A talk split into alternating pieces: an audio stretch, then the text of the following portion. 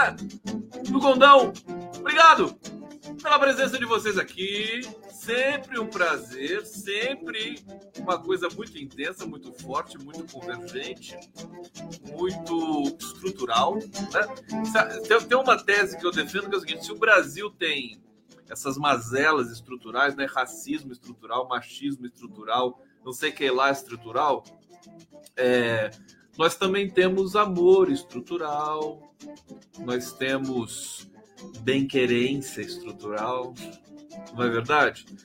Tem muita coisa boa estrutural também.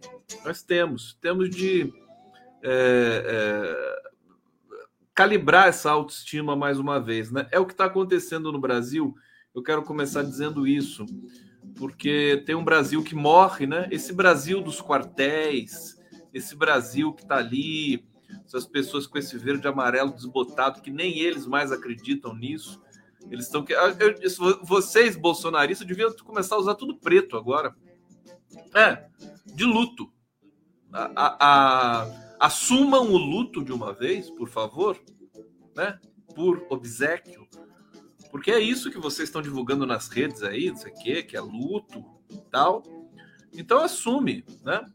Deixa a cor da bandeira para a gente celebrar o Brasil campeão da Copa do Mundo, se for o caso. Não sei se vai ser campeão, né? Porque tem time bom aí pela frente. É, mas assim, o Brasil que morre, esse Brasil nojento, sabe? Que tá ali acampado nos quartéis com a conivência de policiais, de PMs, de milicos. Mas né, falta só 25 dias. O Lula, a gente está em contagem regressiva agora permanente, né? Lula vai ser diplomado na segunda-feira, no dia 12. Nós vamos fazer uma cobertura muito bonita aqui nas redes para vocês.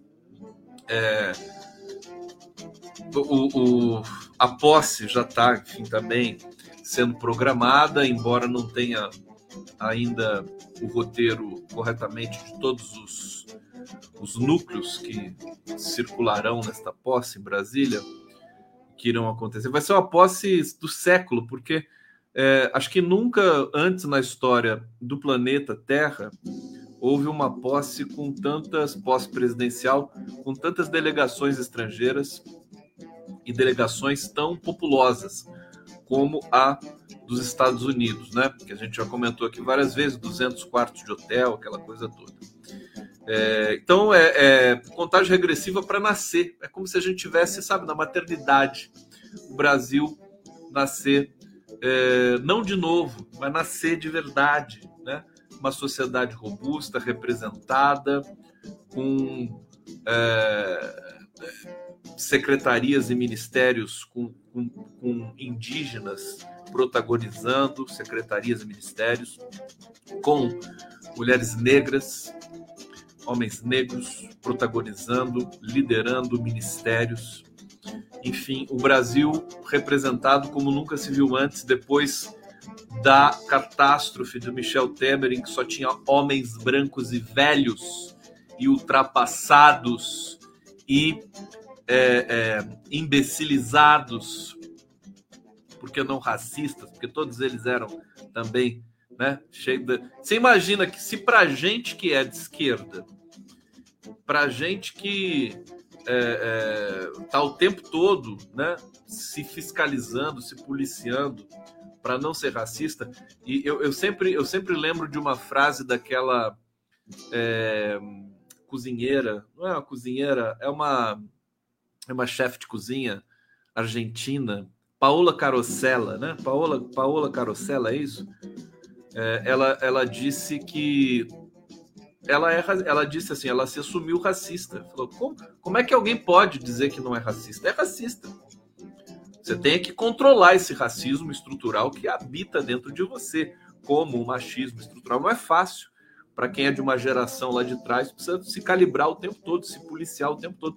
Imagina esse pessoal que não se calibra, que não tem leitura, que não tem cultura, que não vai no cinema, que não sabe nada por exemplo, aquele pessoal que orbitou a, a, a, o governo do Michel Temer, né? Bom, vocês lembram da foto? Eu estou lembrando da foto só homens brancos. O governo Bolsonaro a mesma coisa. É, e agora, acho que para compensar né, esse horror de um país governado para poucos, com poucos e para poucos, é, a gente vai ter uma explosão de diversidade no governo. Uma explosão. Olha, preparem-se, preparem-se, porque vencidas essas últimas, esses últimos rescaldos golpistas aí que permeiam ainda o nosso horizonte, vai ser o governo, vai ser vibrante. É, eu, eu não me intimido nem um pouco com as dificuldades, porque evidentemente vocês estão sabendo, né? Bolsonaro está deixando o país devastado, país sob escombros. São escombros as palavras. A palavra correta é escombro. Não existe. Todos os setores, todos os ministérios, todos os, os órgãos foram aparelhados, né? foram depenados. Hoje tem uma, uma notícia de que a rede do Palácio do Planalto também caiu hoje de novo. Eles estão tentando esconder as informações, mas já é público e notório o tamanho do estrago que foi feito nesse país. Mais uma vez aqui eu vou interpelar é, é, é, exortar, né? pedir, clamar que todos os participantes ali da transição e todos nós também, enquanto sociedade brasileira civil, que a partir de agora tem um papel é, protagonista e, e, e, preponderante na condução do país. Nós não podemos deixar agora tudo na mão do governo, não, viu? Sociedade brasileira organizada tem voz, vai, vai ecoar nesse governo aí as, as organizações de bairro, de cidades, né, corporativas, que seja é, do trabalho, né?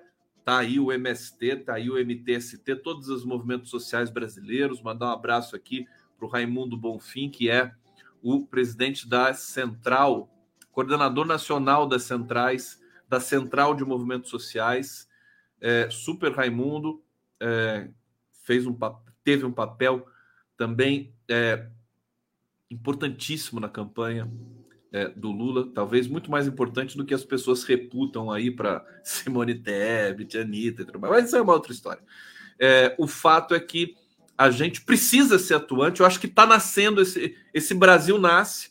A juventude quer mudar, a juventude quer colaborar com a construção de um novo país. Nós temos tudo nas mãos. E eu quero dizer uma coisa para vocês, antes de saudar, fazer aqui as honras tradicionais da live do Conde. É... Aguardem, porque o, o Lula, o PT, Partido dos Trabalhadores, é bom de governo.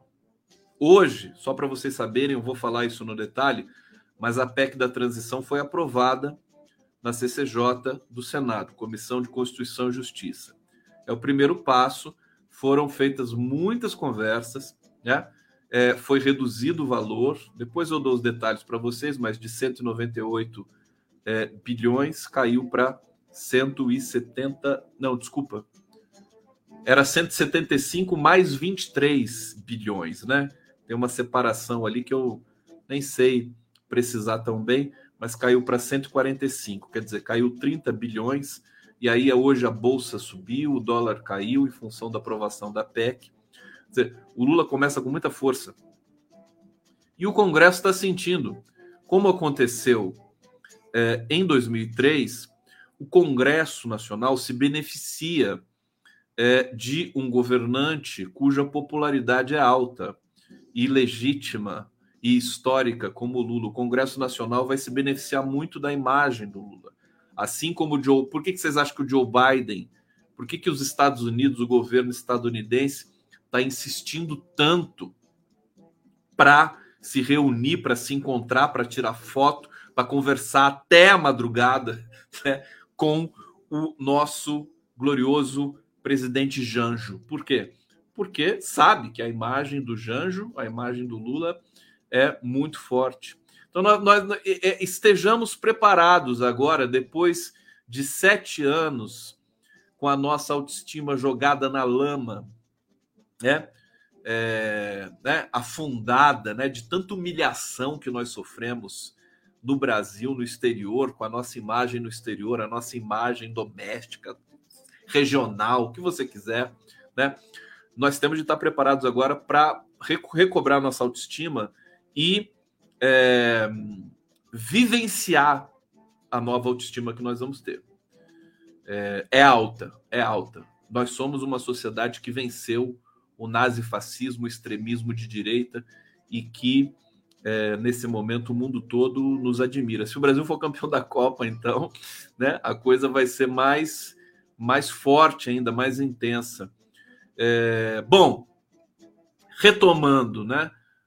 Eles vão fazer esse governo, vai, o novo governo Lula vai dar um show de governança. Aprovada a PEC, você tem recurso, você vai poder é, é, produzir novos programas sociais, estabelecer novos programas sociais. A equipe que está na transição nesse momento, que vai compor o governo quando a coisa começar para valer. Na verdade, já começou para valer. São bons de trabalho, eles são competentes, eles já governaram, eles sabem como funciona. É, então, vai ser rápido. Eu discordo daqueles que começam a impor muitas dificuldades. É evidente que tem dificuldades, mas nós temos de prestigiar, entender, aceitar a competência desses grupos. Pense, por exemplo, na saúde, que nós vamos ter de fazer uma campanha nova para a imunização, né? o Programa Nacional de Imunização, PNI, né?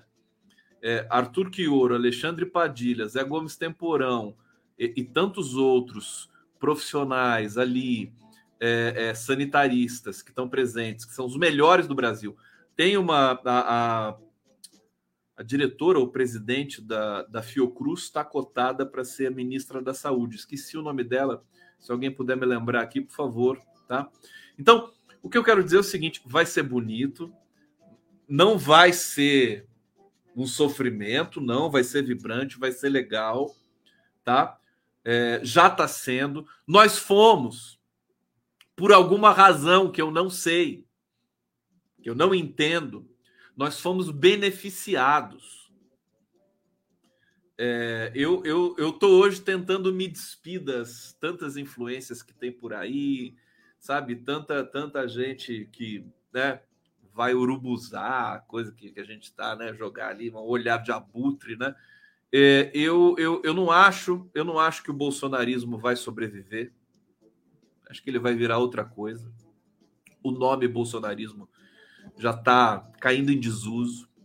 É, é, eu, eu, eu não acho que vai ser essa dificuldade gigantesca de governar o país, porque são pessoas competentes, são pessoas que estão investidas de legitimidade no Brasil inteiro, pessoas estão cansadas, querem governar, querem ver o Brasil funcionar.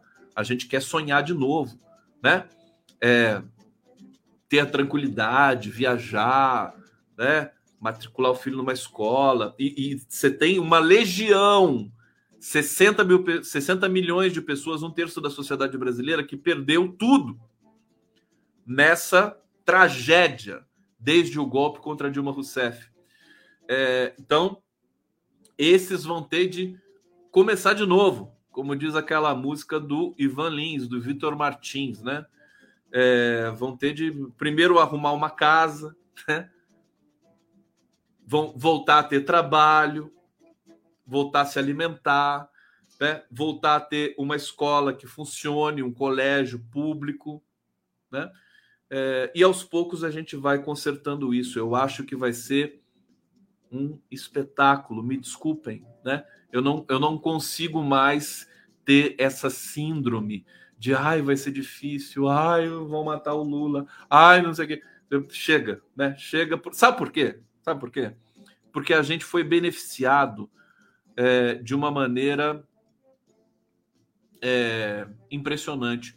O fato de o, o, o pestilento, né, ele ter caído em desgraça em depressão, ter calado aquela boca imunda, né? Isso é um benefício sem precedentes, talvez uma das coisas mais impressionantes que nós tivemos, né? Ele parou de tumultuar. A gente não fala mais em fake news há 36 dias, né? A gente não perde mais tempo com essa bobajada toda há 36 dias. Os, os fascistas, né? Estão protestando por aí eles estão eles estão se diluindo. Daqui a pouco eles vão ter de trabalhar para viver, não vão poder ficar mais ali é, vagabundeando pelos né, sinais de trânsito, praças e é, é, vias, rodovias brasileiras. Então, desculpa, a gente tem, tem, tem de ter também um, um pouquinho de maldade, sabe? É, é, e realmente é, degustar degustar a, uh, o derretimento desses segmentos no Brasil. É claro que vai ter, sempre tem, sempre tem bandido, né? Bandido é uma coisa que o mundo tem. Como eles são bandidos, eles vão continuar sendo bandidos por aí. Alguns vão esquecer que foram bandidos um dia, né? E vão votar no Amoedo. Daqui a pouco o Amoedo aparece para eles aí, né? aí aparece o Luciano Huck, aí tudo, tudo se pacifica, ninguém vai lembrar mais de Bolsonaro na vida. É, então, aguardem. Nós teremos um Natal que vai ter esperança. Eu não vou nem entrar no mérito de falar ah, Natal, uma data mercadológica, capitalista, Papai Noel, Coca-Cola. Sabe, nós estamos, o Brasil está precisando disso está precisando ter um, um pouco de paz para ter uma ceia, aqueles, aqueles que tiverem condições né, de comer é, nesse Natal. Eu acho que a gente tem de focar nisso, nessa, nesse é, imaginário que, que volta a fazer parte das nossas vidas. E o Natal também é um momento, no Brasil, sobretudo, de em que você tem muita solidariedade, é, que você tem o MST, como sempre, na linha de frente das doações, das, da, da, da, alimentação aí, que é generosamente distribuída. O que é muito engraçado é que Santa Catarina, que é um estado que sempre nós temos sempre episódios ali de catarinenses manifestando o seu preconceito e o seu racismo com relação ao nordestino, né? Aí eles tiveram catástrofe agora, catástrofe natural, que acho que foram chuvas, né, e ventanias e tudo mais. Muita gente ficou desabrigada. E quem está mandando alimentos para Santa Catarina é o Nordeste. Né? Isso é emblemático. Esse é o Brasil. Esse é o Brasil. É, as pessoas que são, é, é, sabe, que, que estão de bem com a vida, que são solidárias, que são generosas, que gostam de viver, né? É, que não são madres Terezas de Calcutá, mas que gostam de viver, respeitam o outro, essas pessoas protagonizam a nossa história aqui no Brasil. Então, nós estamos. Tem, tem um Brasil que está morrendo, esse Brasil horroroso, da ditadura, dos milicos vagabundos, né? desses, desses é, é, fascistinhas de meia tigela covardes. Né? Esse Brasil está morrendo e está nascendo uma coisa nova, poderosa, importante, capitaneada para horror desses mesmos fascistas por essa figura que é a figura mais importante da história brasileira, que atende pelo nome de Luiz Inácio Lula da Silva. Então, preparem-se, vai ser bonito, né? E nós temos de trabalhar muito, mas vai ser intenso, vai ser bacana. Não, não, não me somo mais aqueles que é, é, me nego a fazer isso, né? Que antecipam tragédias anunciadas o tempo todo. Não dá.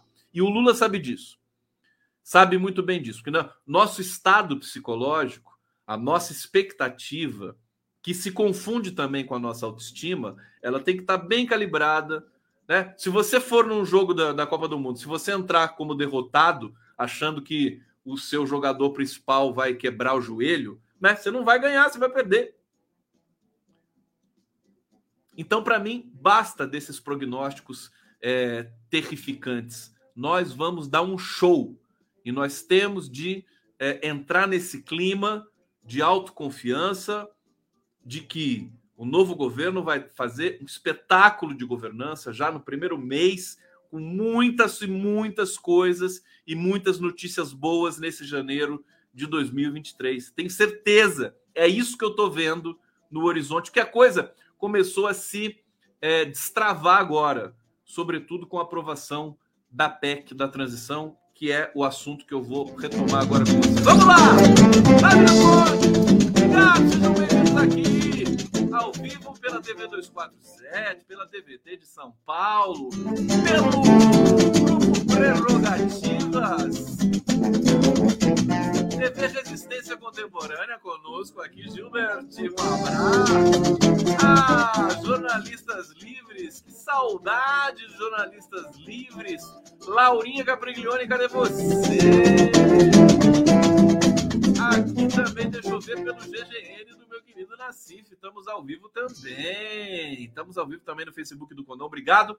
E salve o Condado e salve o bate-papo aqui. João Erhard está dizendo aqui: vamos brincar a vida, assim como se brinca o carnaval sorrindo em movimento. Esse carnaval de 2023 vai ser um desbunde. Né? Vai ser a coisa mais porque o Brasil, ele, ele, o carnaval, ele, ele filtra, ele, ele, ele organiza a, a, a, o substrato social, né? O carnaval é. Eu, eu, eu, eu tinha assim eu não, não tinha muita identidade com carnaval na minha adolescência. Sempre te brinquei, desfilei, né? Me vesti de mulher, né? Muitas vezes vesti de eu fico, ficava bonita, uma coisa assim. Eu me lembro meu pai. Eu eu fui eu vesti de mulher, fui pular o carnaval, né? Fiquei uma mulher sexy, sensacional. E aí voltei, eu tinha 15 anos de idade. 15 anos de idade. E aí voltei, né? Duas da manhã e tal. E voltei, sentei no sofá ali de casa, vestido de mulher, bêbado. E meu pai ali me olhava assim. Que ser família liberal, uma beleza, né? Eu não tinha o menor problema. Era o maior barato. É, que pena que não tem foto desses tempos aqui. Mas assim, carnaval ele organiza e depois do golpe contra Dilma, aquele desfile da Paraíso de Tuiuti mudou minha vida completamente. Quer dizer, eu passei a entender, né? Olha a complexidade que é um carnavalesco. Esses carnavalescos da Mangueira, o cara da Mangueira é genial, jovem, né? Eles são muito mais intensos, são pesquisadores é gente que lê muito, que pesquisa muito, que conhece história, que tem formação acadêmica, mas que está junto da comunidade. O que é um puxão de orelha para os acadêmicos que ficam ali é, é, é, solitários nas suas torres de marfim. E aí, o que os carnavalescos produzem em termos de leitura de país e de, né, de organização dessas coisas todas presentes, né, candentes, galvanizantes, eles produzem uma leitura de país muito mais poderosa do que aquela, com todo respeito, que acaba saindo das universidades, né? Departamento de Sociologia, de Historiografia. Esperamos que essa, essa, isso é um patrimônio brasileiro, né? O carnavalesco é um grande, é um grande intérprete do Brasil. Então, o carnavalesco ele ele, ele tem que ser alçado também, tem que ser respeitado a essa condição, porque eles são vítimas de preconceito. Os, os, os, acadêmicos não gostam muito dos carnavalescos assim, né? Você não tem o prestígio social, eles não têm o prestígio social, eles têm o pre prestígio dentro das comunidades, evidentemente, né? Mas esse prestígio né, nacional, reconhecimento, mas nem sei se precisa disso também, né? Prestígio, prestígio é chocolate, né? Esse negócio, coisa mais chata, né? Prestígio. Prestígio, o que, que é? O Lula já encheu o saco, já fala assim: prestígio, que, que prestígio? Que prestígio, coisa nenhuma. É, então é isso, preparem-se, vai ser legal e vamos com tudo, porque a nossa alegria, a nossa felicidade também insulta esses vermes golpistas que estão aí acampados, né? E não estão acampados nada. Vocês sabem o que, que acontece? Você sabe, cê sabe o que está acontecendo nesses quartéis aí, numa praça? O pessoal põe a barraca, entendeu? Põe ali os equipamentos, pagam, pagam é, é, seguranças para tomar conta à noite e à noite eles voltam para casa. Eles voltam para casa. Você entendeu? E as barracas ficam lá. Não é uma loucura? As barracas ficam todas lá e eles voltam para casa aí de manhã cedo, né? De cedo não, 10 da manhã eles começam aí lá, né? É uma coisa, é uma loucura, bicho. É uma loucura. Eu peguei, amanhã eu vou fazer um clipe para vocês. Eu não tive tempo hoje, né? Mas é, assim, a quantidade de carne que esses caras recebem, churrasco, sabe? Aí você tem, você tem funcionário ali trabalhando na barraquinha, não é voluntário, é funcionário Aí vem o caminhão frigorífico, os caras descendo toletes de carne desse tamanho para fazer churrasco para essa galera golpista bandidagem, para essa bandidagem que está por aí. Então, talvez eles ainda é, subsistam até o 31 de dezembro. Quando Lula assumir esse país, é jato d'água. Lembra daquela música da da. da é, como é que é aquela cantora? Que fazia assim! Como é, a Elza Soares, né? Lata d'água na cabeça, lata d'água na cabeça. Assim vai ser jato d'água em golpista. Lá vai Maria,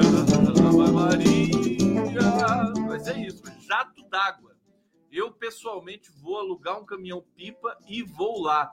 Conceição Ribeiro, ótima fala, Conde. Obrigado, querida. Aqui, Roberta Pereira, você vai acordar meu filho com desculpa, eu tô gritando. É o bebezinho?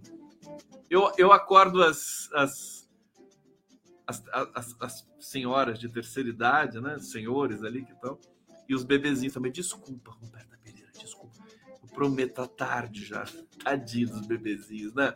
Aqui, Bartô Malatesta. Só mais 72 horas e vem o ET de Varginha? Como assim, meu filho? Não entendi nada que vocês estão falando aqui? Então, sabe, assim, só, só para deixar marcado, que benefício é esse? Não, nada poderia ser tão bom quanto isso que está acontecendo com a gente. Já pensou se o Bolsonaro estivesse falando, tweetando, enchendo o saco, tumultuando, desafiando, e não sei o que, não sei o que, não sei o que? Não, tá quieto lá, sabe, morto, enterrado. Então vamos construir esse Brasil é já, é para já. E vamos trazer aqui, portanto, a notícia é, da PEC. Comissão do Senado aprova a PEC com duração de dois anos e gasto extra de 168 bilhões. 145 mais 23, né? Isso, 168 bilhões. É, no primeiro teste do Congresso, e, e assim, não, não, depois eu, depois eu, deixa, eu fazer aqui a notícia bonitinha para vocês, né? primeiro teste no Congresso, PT obtém vitória. Há quanto tempo vocês não ouviam, ouviam isso? PT obtém vitória no Congresso. Logo de cara, assim. Ao evitar desidratação é, maior e conquistar valor entendido como viável. Pro, proposta vai a plenário. Ó, isso aqui é inteligência do. De quem? Inteligência de quem, por favor?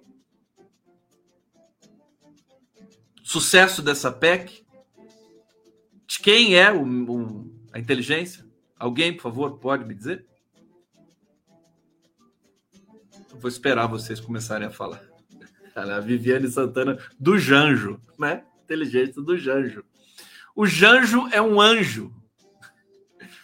Primeiro teste de articulação do governo eleito, o PT conseguiu aprovar nessa terça-feira a PEC, proposta de emenda à Constituição de transição, embora com valor menor e tempo mais curto, né? De quatro anos passou para dois, sem problema. Para a apresentação de uma nova regra, já vou explicar isso para vocês. A proposta aprovada pela CCJ é, amplia o teto de gastos para inclusão no Bolsa Família pelo prazo de dois anos e reduz o impacto fiscal total para 145 bilhões anualmente em 2022 e 2023, 30 bilhões a menos que o apresentado inicialmente. A PEC também prevê mais 23 bilhões para investimentos fora do teto em caso de arrecadação de receitas extraordinárias. Esses 23 bilhões é tem a ver com a arrecadação. E assim, alguém tem dúvida? O Brasil com Lula, ele já começa a crescer, né? Ele já começou a crescer, né? Já começou a acelerar. As pessoas começam a ter mais confiança, né? A gente vai ter mais um ciclo agora, como foi aquele governo, aqueles os dois primeiros governos Lula, né? Vamos para o Lula 3 agora. É, aqui, é, na prática, o gasto extra é de 168 bilhões. Tá? Além disso, abre caminho para gastos serem expandidos já em 2022 e deixa brecha para que possíveis sobras da expansão para o Bolsa Família sejam usadas em outras áreas que não a social. O texto foi aprovado na CCJ com votação simbólica, sem contagem de votos, foi por aclamação, né? E depende agora do aval de 49 dos 81 senadores no plenário em dois turnos. A sessão está prevista para esta quarta-feira, para daqui a pouco, amanhã, né? Teremos sessão no Senado para aprovar esta, é, é, esta PEC que depois vai para a Câmara dos Deputados. A versão final aprovada na comissão representa uma vitória é, do futuro governo. Líderes do Congresso chegaram a articular uma redução ainda maior, né? Mas não foi aprovada, foi aprovada essa redução aí de 30 bilhões. É, dois anos já também concede um alívio orçamentário na largada da gestão Lula 3 e dá tempo para a discussão de uma nova regra, regra, fiscal, âncora fiscal, né? A entrar em vigor assim que os efeitos da PEC se encerrarem. Então, esses dois anos em que é, o governo Lula vai ter essa possibilidade né, de fazer os investimentos, de aumentar o salário mínimo, né, de construir esse primeiro cinturão de proteção social de volta ao Brasil, já vai preparando é, a engenharia da próxima âncora fiscal, que será certamente algo muito mais é, racional e muito mais funcional do que a barbaridade que foi esse teto de gastos, né? Com a conivência, sempre é bom lembrar, do nosso jornalismo de cativeiro. Já estava com saudade dessa expressão jornalismo de cativeiro, né? É, ainda sem base política no Congresso, fiel, né? Vai construir, né? Já está construindo. A estratégia do Partido dos Trabalhadores foi buscar apoio à PEC, recorrendo a promessas e sinalizações a partidos que tentam espaço na esplanada dos ministérios, como PSD, MDB e União Brasil. É, aliados do Janjo dizem ter 54 votos no Senado. São necessários 49. É bom ser bom de conta, viu? Porque na, na conta do impeachment da Dilma deu errado, viu? Espero que vocês tenham melhorado na, nesse esporte que é fazer conta de somar, né? É, aqui, o relator Alexandre Silveira, senador do PSD de Minas Gerais, ele disse o seguinte: há quase unanimidade entre os senadores de que o prazo de dois anos é coerente. Está todo mundo feliz, a verdade é essa. E aí a inteligência é, desproporcional do Lula qual foi? Você pede X e recebe Y. Sendo que, na verdade, você sempre quis Y. Sacaram o raciocínio? Então, você pede 200 bilhões sabendo que vai abaixar para 150 bilhões. Entendeu? Para você poder dizer assim, não, eu cedo, né? Você pede quatro anos sabendo que eles vão né, querer marcar presença e tal, mas já sabendo que dois são suficientes. Você vê como é fácil, por exemplo, é, eu não diria manipular, mas é, é, domesticar esse mercado financeiro, né? Com essa brincadeira, é, o novo governo fez a bolsa subir e o dólar cair. Né? Se, o, se o novo governo tivesse pedido dois anos e 150 bilhões, né? primeiro, ele não ia receber esse montante, porque tem que deixar um espaço para o Congresso se expressar né? nessas PECs. É muito simples a engenharia, né? O Lula conhece de trás para frente. É, e também você, você poderia ter estranhamentos aí do mercado. Quer dizer, você resolve vários problemas de uma só vez. Assim tem sido também todas as é, os anúncios de nomes para os ministérios, o Haddad. O Haddad já é ministro da Fazenda já faz umas duas semanas, né? A, na boca pequena que corre aí nos, na, na, imprensa e tudo mais. Já acalmou, o mercado já está. Quando o Haddad for declarado ministro da Fazenda, é, o mercado vai. É, não vai acontecer nada, né? Não vai subir nem cair, porque todo mundo já está cansado de saber, inclusive o próprio pensamento do Haddad. Então, assim, assim é com todos os integrantes ali do governo, a, a, a, inteligência do Lula, né? E ele consegue montar um governo com relativa tranquilidade, mesmo com esse jornalismo precário, que não sabe fazer pergunta, né? Que fica especulando, que só fica querendo saber, né? Quem é o ministro, quem é o ministro, acaba não querendo saber as questões estruturais que estão em jogo aí. É, então, é uma situação é, bastante favorável né, nesse começo do governo Lula. Bom, fica aqui é, essa, essa lição, né? PEC aprovada, agora é ficar de olho é, para que ela siga, precisa ser rápido, né? Para dar tempo de sancioná-la é, para é, começar a valer já no começo de 2023. o Jacques Wagner está lá nessa, nessa nessa, nessa organização toda. Ele disse o seguinte: fui conversar com o presidente eleito e dizer quais eram as proposições que estavam aqui. O, envio do novo arcabouço fiscal já foi acordado e nós reduzimos o prazo para apresentação. Então, é por isso que eu estou hoje mais é, otimista, né? E mais, acho que realista, né? Sem as amarras é, é, desse, desse ceticismo estrutural que o Brasil tem também, os analistas têm, né? é, porque o governo obteve essa vitória. É uma relação que começa a se estabelecer com o Congresso e acho que vai ser uma relação. O, o, tudo que tinha que acontecer em termos de golpismo, é, de, de sabotagem com o Lula, com o PT, já aconteceu. O mensalão, o petrolão, um sequeão, né? O impeachment da Dilma, a prisão do Lula, tudo já aconteceu. Então agora eles vão ter que inventar alguma coisa nova para puxar o tapete do Lula. Acho difícil, porque o Lula agora é importante para todo mundo, inclusive para o Centrão, inclusive para os setores aí é, mais conservadores da sociedade brasileira. Um debate bom vai ser a questão do agronegócio.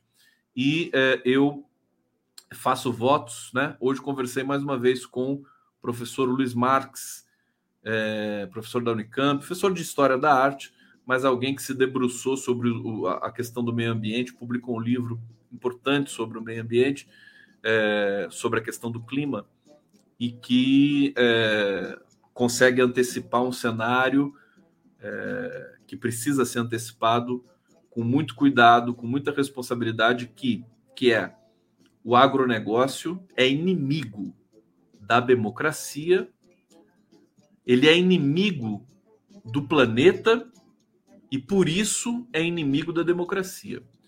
Então, nós vamos ter de reunir Embrapa, né, setores da sociedade brasileira, representantes do agronegócio, é, para remodelar a questão da produção de commodities para exportação, porque isso mata é, o meio ambiente e induz né, uma sociedade gigantesca como a brasileira ao erro. Então, eu, eu, eu já fui doutrinado, né? Eu, eu achava que, por exemplo, era ótimo o Brasil ser campeão, toneladas de grãos, né? milhares de toneladas de grãos de soja, não sei o quê. Mas qual que é a lógica, por exemplo, da soja? Só para vocês saberem, a soja que é, precisa de muita água, eu não sei qual é a quantidade de água para cada é, para cada hectare de soja plantada, mas eu sei que é muita. E água também para o gado, né? O que vai de água para esses, né, esses criadores é muita coisa. Então, é, o que para onde que vai a soja brasileira? Para a China, para a Europa e não sei se para os Estados Unidos, mas so, majoritariamente para a China e para a Europa. Ela vai para a China para quê? Para alimentar os animais que serão é, é, que servirão de alimento para os chineses e para a produção deles. Quer dizer, é algo que não é, é nem de longe sustentável e racional. Você produzir grãos, né, para alimentar galinha e porco no mundo, enquanto 40 milhões eh, de, de brasileiros passam fome. Então, isso o Lula, ele já, eu acho que ele já entendeu boa parte desse, desse processo. Agora é uma transição, né? Transição não é, não é o governo brasileiro, não é o, o Estado brasileiro que está numa transição. O, o CCBB não é uma transição, é o mundo que está numa transição.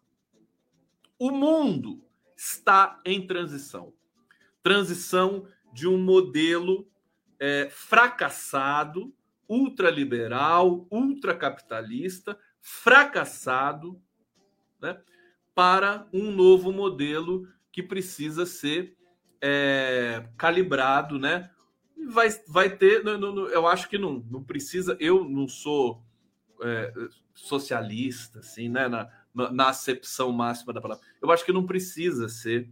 Né? Eu, sou, eu sou mais Lula do que Karl Marx, né? Eu acho que é, é, é tem que ser. É, é um modelo que precisa ser organizado, nascer meio que espontaneamente da sociedade, claro que induzido com discussões de qualidade e tudo mais para a gente ter um novo modelo de organização social, de produção de alimento, né? O futuro da produção de alimento, a produção de alimento da agricultura familiar é o modelo do MST, né? Então nós não, não precisamos infestar o estado do Mato Grosso inteiro com, com soja.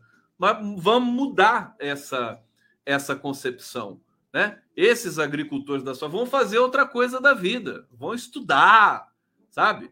vão produzir miçanga, você entendeu? Vão abrir um negócio, sabe? Vai montar planta de energia eólica, vai fazer outra coisa da vida, meu filho. Nada desse negócio mais de plantar, sabe? Pegar o estado inteiro do, do, do Mato Grosso e ficar plantando soja, né? Então, esse vai, isso vai ser delicado. Vai ser delicado porque para convencer esse povo, né, de que esse modelo é ultrapassado, e não é sustentável, pode, pode, aí a gente pode ter alguns anos de sofrimento. Mas eu estou muito tranquilo. Acho que agora a racionalidade voltando à esquerda é poderosíssima, né? O Lula falou isso várias vezes lá. Por exemplo, PT é bom para desarmar bomba. O que é desarmar bomba? Ah, o cara vem com pauta bomba, vem com sabotagem. O PT é calejado. Né? Partido que mais foi perseguido o tempo todo. Vai ser brincadeira de criança desarmar uma bomba do Congresso. Depois de tudo que o PT passou? Alguém acha que vai ser mais difícil, por exemplo, do que é, desmascarar o Sérgio Moro e o Deltan Dallagnol? Não vai ser, né? Então o PT está escolado. E outra coisa é que é, o PT é bom de negociar. É isso que deixa as elites brasileiras enlouquecidas né? Que o, o Lula não é só o Lula, mas é o conjunto da obra do Partido dos Trabalhadores, são todos bons de negociação. É a escola do sindicalismo. O cara vai lá, negocia, não tem preconceitos. Então vai negociar com o Centrão? Vai negociar com o Centrão. Não tem, não tem terror, tem problema. De maneira transparente, de maneira pública, tá certo? É, ao contrário do orçamento secreto, que está também com os dias contados, porque o STF vai votar, se não me engano, amanhã começa a, a também aí a, a, questão do orçamento secreto no STF. O Paulo Pimenta me disse hoje que provavelmente algum ministro vai pedir vista para atrasar essa resolução é, e dar tempo para o Congresso tentar resolver de alguma outra maneira. Mas isso aí, favas contadas, né? Novo governo, o orçamento pode até, as emendas de relator podem até subsistir, mas é, secretas elas não podem ser. Isso aí é uma questão, né? É, não pode, né? Coisa pública. Coisa pública não tem, não tem secreto. Não existe isso. Então, isso o Rodrigo Pacheco pode querer, o Lira pode querer enlouquecidamente, mas vai, vai ter de relator? Quem sabe? Vai ser secreta? Nem pensar. Secreta não vai ser. Isso aí eu tenho certeza que é, o Janjão lá vai dar o jeito. O que, que o Maurício Guber está dizendo aqui? Microchat. Condão, my friendão, tá mandando muitos pitacos para pouca linguística. Você tá. É, como é que é? Eu tô dando muito pitaco para você. Você quer mais linguística e menos pitaco? O que, que você quer, meu filho? Fala pra mim! Aqui o Pedro Antônio Nicola, comunismo funciona assim. Um dia o coveiro vai ganhar mais que o médico, disse Fidel Castro. Ai, meu Deus do céu, não aguento vocês aqui. É, aqui o Jackson Telma. só gosto de assistir o Conde comendo pipoca. Pipoca tá bebendo alguma coisa? Pipoca com quê? Hã? Vocês já colocaram vinagre na pipoca? Eu, é, é, é, tão divertido isso, né? Eu não, eu não coloco sempre, mas primeira vez que eu coloquei, eu não acreditei. Vinagre na pipoca? É, eles usam vinagre na pipoca. Aqui o Connected Computer está dizendo: o Bolsonaro está apelando para a chantagem emocional com essa história de erisipela na perna dele, chorando que nem um bebê na frente dos apoiadores dele. Não sinto pena nenhuma no seu governo. Gente, é, é, gente, você vê que a gente nem precisa falar desse imbecil, né? Porque o cara vai lá, as lágrimas, né? As lágrimas escorrem assim, né? E ele com aquela cara depressiva, né? E, e os militares ali, aquele, aquele evento com os militares, né? Sabe, é tudo tão tétrico, tudo tão deprimente nem tem interesse, não tem, eu, eu, poderia passar aqui falando do choro do Bolsonaro, mas já não é mais assunto. O cara já não é mais assunto. Tá morto. Simbolicamente, claro que tá vivo, biologicamente, mas tá morto politicamente, simbolicamente. Né? O líder da oposição no Brasil é o Valdemar Costa Neto. Eu vou, eu vou repetir isso ad nauseam, é, de maneira ostensiva, obsessiva, até se tornar realidade. Aguardem, né? O líder da oposição, Valdemar Costa Neto. Esse é o aposto. Esse, essa é a senha. Eu vou mandar para Mira Leitão, vou mandar para o Merval Pereira. Quem é o líder na oposição do Brasil? Valdemar Costa Neto, presidente do PL, né? porque o Bolsonaro não funciona mais, né? O, a gravata do, do vovô não levanta mais. Como é que é aquela marchinha de carnaval? Quer dizer, Bolsonaro, a gravata dele não levanta mais. Não tem Viagra que faça, né? Aquela gravata. Aqui ao vivo pela DVD de São Paulo. É, deixa eu ver aqui o que nós vamos falar agora para vocês, de acordo com o nosso roteiro aqui. Olha, equipe não, não, essa aqui eu vou deixar para depois. É, aqui, da diplomação, né? TSE aprova contas de Lula e Alckmin e abre caminho para diplomação. Ah, o Lula vai chorar de novo. Mas o Lula chora de felicidade e de emoção. Ele não chora porque, né? É o mal perdedor dos infernos. É, TSE aprovou por unanimidade sem ressalvas as contas da campanha do presidente eleito Luiz Inácio Lula É a pipa do vovô que não levanta mais, eu tinha esquecido. Luiz Inácio Lula Silva e seu vice-geral Alckmin. Em voto, o ministro Ricardo Lewandowski, relator das contas do petista, apontou que, embora a área técnica do tribunal tenha apontado algumas inconsistências, a campanha do PT demonstrou a legalidade das despesas. O que, que o, Le o Levanda, o Leva, falou? As inconsistências pontuais no montante de 187 mil representam apenas 0,124% do total de recursos arrecadados da campanha. E ainda assim foram superadas as objeções pelos documentos apresentados pelos candidatos. Esse entendimento foi corroborado pela PGE, Procuradoria Geral Eleitoral, é coisa bonita. Isso aqui é humilhante, né? Para esses verbos aí bolsonaristas. Né? Ter a conta aprovada, toda bonita. O cara pode ser diplomado ali, vai ser diplomado. Segunda-feira vai ser emo... fortes emoções. A prévia, segunda-feira é prévia da posse. Né? Diplomação é prévia da posse. E aí, vamos que vamos. Congresso discute mudar divisão de emendas de relator em sinal ao STF. Vamos ver como é que está esse babado aqui do orçamento secreto, é, para vocês entenderem aqui e eu também, né? A cúpula do Congresso discute um, um projeto para estabelecer regras de divisão das emendas de relator, atualmente distribuídas a deputados e senadores com base em critérios políticos por darem sustentação ao governo no Congresso ou estarem ligados às presidências da Câmara e do Senado. Você sabe por que, que o orçamento secreto vai acabar? Sabe por quê? Vou explicar para vocês. É porque se o, se o governo Lula é, tiver o Congresso na mão via orçamento secreto, o Lula, o, o PT fica no poder até 2149. Ano no calendário é, né, que nós temos aqui.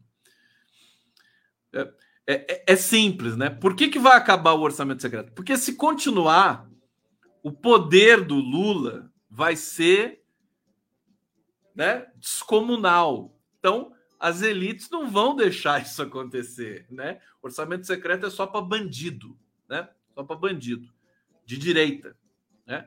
É, Lula, né? Essa figura angelical que nós conhecemos, o Janjo, né? O Janjo, ele não vai poder usar dele. Então, assim, é simples a previsão de que o orçamento secreto já era, né? Já era. Bom, mas vai ter todo esse teatro, né? Atualmente, blá, blá, blá. Articulação para apresentar uma proposta de normas de rateio desse de, de dinheiro ocorre antes do julgamento pelo STF das ações que questionam essas emendas. A análise pela Corte está marcada para começar nessa quarta-feira, 7. Começa amanhã, né? É, daqui a pouco. O Centrão né, já havia sinalizado que aceitava rever o formato de distribuição das emendas como forma de manter o poder sobre o orçamento do novo governo Lula é, a ministra Rosa Weber, que além de presidente da Corte é relatora das ações, pautou os casos para avaliação do Supremo apenas na semana passada. Diante da proximidade do julgamento no Supremo, os presidentes da Câmara, Arthur Lira, e do Senado, Rodrigo Pacheco, integrantes da cúpula do CMO, Comissão Mista de Orçamento, discutiram na segunda-feira as propostas para estabelecer em resolução do Congresso regras para a divisão das emendas. Eu acho que eu fico por aqui porque é, a realidade é essa, né? Não vão deixar. Evidentemente é uma, é uma ilegalidade, é inconstitucional, mas quanta coisa inconstitucional tem nesse país? É verdade? Então, não vão deixar prosperar porque o orçamento secreto na mão do PT, quer dizer, aí nunca mais o PT sai do poder. Vocês, vocês cansaram de ver, a gente cansou de ver, né? O Bolsonaro ele usou e abusou do orçamento secreto para aprovar votação. É um, é um vai para lá, um vai para cá, suborno, propina, para tudo que é lado. E tá aí, ninguém falou nada, não sofreu impeachment, né? Falava assim: ah, o orçamento secreto é horrível, mas tava lá, o cara fazia, usava, abusava, né? Então é, é, é dessas coisas, né? Que só o Brasil realmente é capaz de produzir dessas inconsistências. Então não tem muito perigo. O Lula é pragmático. Eu acho que ele não está nem preocupado com isso, porque ele sabe que não vão deixar um instrumento desse, que é ilegal, diga-se, reitere-se, né, na mão dele para ele ter o Congresso na mão. Eu acho que o Lula vai ter o, o Congresso. Primeiro, quando você tem um governo de esquerda, um governo sério, responsivo e tudo mais, é, evidentemente ele não, não pode ter o Congresso assim garantido. Né? Democracia não é isso. Essa história de ter base né, fixa, ah, não, tem 300 no Congresso e eu aprovo o que eu quiser, governo, como um ditador. Né? Um executivo. Eu acho isso é, são análises muito rasas que, que muitas vezes circulam aí pelos jornais brasileiros e tal, né? E até pelo, por alguns políticos, né? É, é, é mistério, é importante que o, que o executivo, que o presidente da República não tenha maioria no Congresso. Isso é democracia. É simples. O PT governou sem maioria 13 anos e governou e revolucionou tanta coisa nesse país. Então é uma falácia. Esse negócio de maioria no Congresso é coisa de ditadorzinho. Né? É, por quê? Porque você precisa do dissenso, sabe? Você tem que construir a cada matéria, você tem de construir. Isso não é feio, isso não é perder, você entendeu? Isso é democracia, é uma república, é assim que funciona. É lugar do debate. Ah, a qualidade do Congresso não é boa? Vamos aprender a votar. Né? Mas o Lula sempre respeitou qualidade do Congresso sendo boa ou não sendo boa. Sempre respeitou isso. Então, eu, eu, acho que é uma falácia grotesca, né? Primeiro que o Lula já aprendeu a lição, ele apoiou o Lira, porque foi também né, tacada de mestre, para não se envolver. Imagina botar um candidato do PT a presidente da Câmara essa altura do campeonato, depois de tudo que aconteceu nesse país, né? Não, apoia o Lira, porque daí você obriga né, esse presidente né, que vai se reeleger a também ter ali alguns algumas cifras de lealdade com relação aos programas que vão ser votados ao longo do, do, do, do mandato dele e do mandato do, do novo governo. Então, é, gente, a coisa tá, tá chegando forte. Acho que a gente precisa abrir o sorriso. Nós vamos ter desafios muito fortes, porque janeiro, inclusive, por que, que a equipe de transição é, é, é, é diferenciada e são os melhores do Brasil, né, que estão lá? É, pesquisadores, né, realizadores, gestores, né, estão ali, área da educação, área do meio ambiente, área do orçamento, é, porque eles já estão sabendo que em janeiro, por exemplo, nós vamos ter catástrofes naturais do Brasil, isso é óbvio. A época de chuva, aí você vai ter deslizamento de encosta, né? Sempre assim. O, o, o, o Brasil não tem um centavo de prevenção de catástrofes. Então, o mercadante, a galera já estão já fazendo ali uma organização para poder. que Eles sabem, porque existe previsibilidade, eles são responsáveis, são sérios, são técnicos, né? e são humanos, e são humanizados. Né? Então, assim, nós vamos ter um começo de ano, creio eu, que vai alternar esse drama aí, vamos torcer e vamos pedir, e vamos fazer um trabalho também de conscientização né, e de informação para os brasileiros que moram em, em, em áreas é, que são perigosas, né, que podem ter deslizamento por causa de chuva e tudo mais, para que eles, para que a, a, sociedade, as autoridades possam é, remover essas pessoas no momento em que tiver problema, fazer um trabalho preventivo, como Cuba faz. Cuba, Cuba é impressionante. O Brasil tinha de aprender muito. Vocês sabem que Cuba ali é uma região que tem muitos furacões, né? O Haiti sempre foi destruído, né? Furacão, Miami, né? Ali o sul dos Estados Unidos, é, muito furacão tem ali todo ano. Aí você tem a, a, as estatísticas são assim: nos Estados Unidos, né? Morrem 40 pessoas. Haiti morre 100 pessoas com a passagem de um furacão, né? Sempre muitas mortes, sobretudo Haiti e Estados Unidos. Em Cuba não morre ninguém. Ninguém. Por quê? Porque eles fazem um trabalho de prevenção extraordinário lá.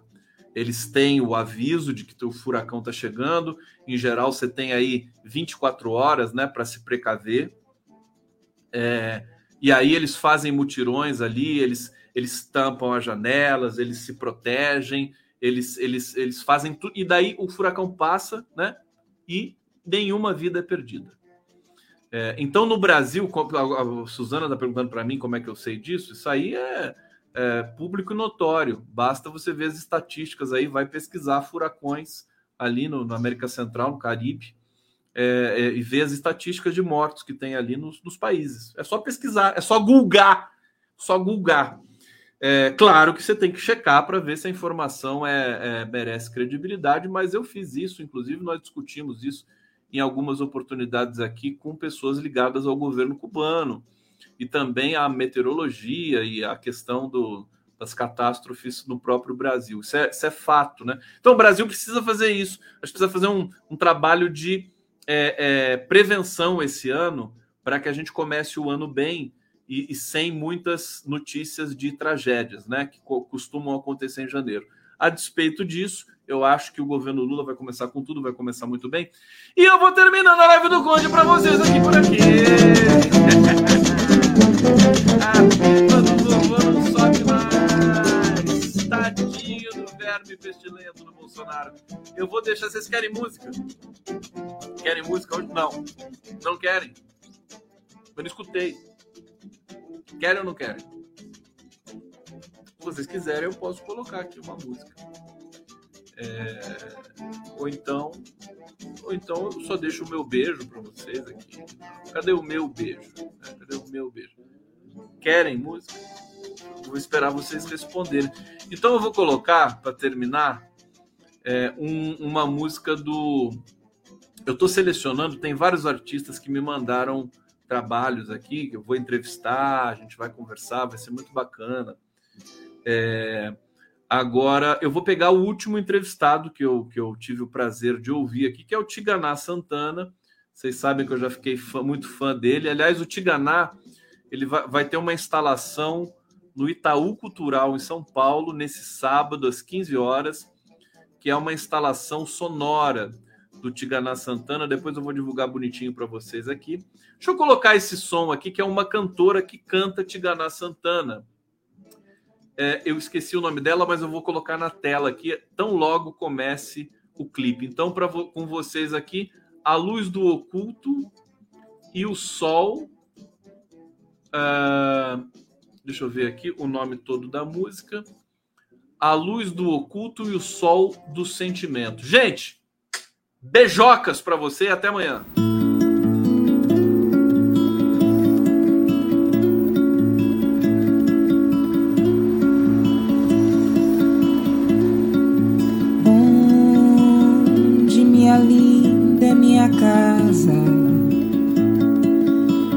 dedico a chegar quando a estrela não vaza.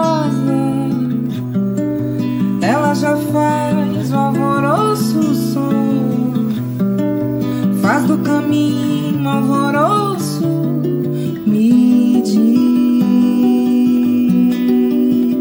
que é você.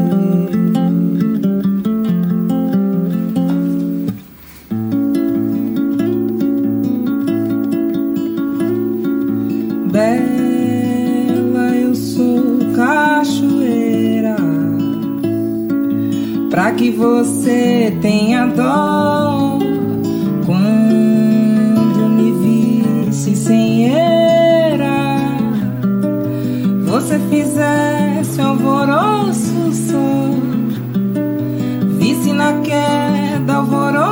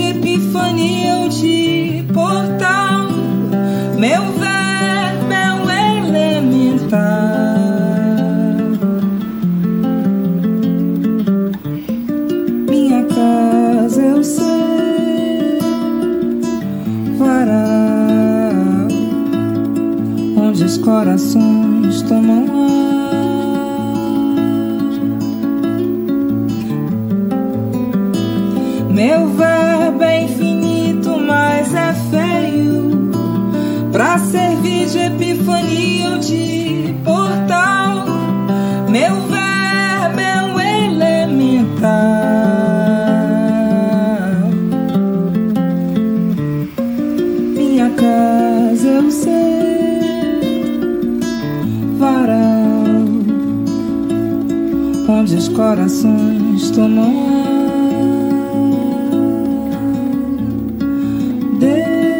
Deus meu, bela, eu sou cachoeira, pra que você tenha dó e quando me visse sem era, você fizesse alvoroço visse na queda alvoroço, nem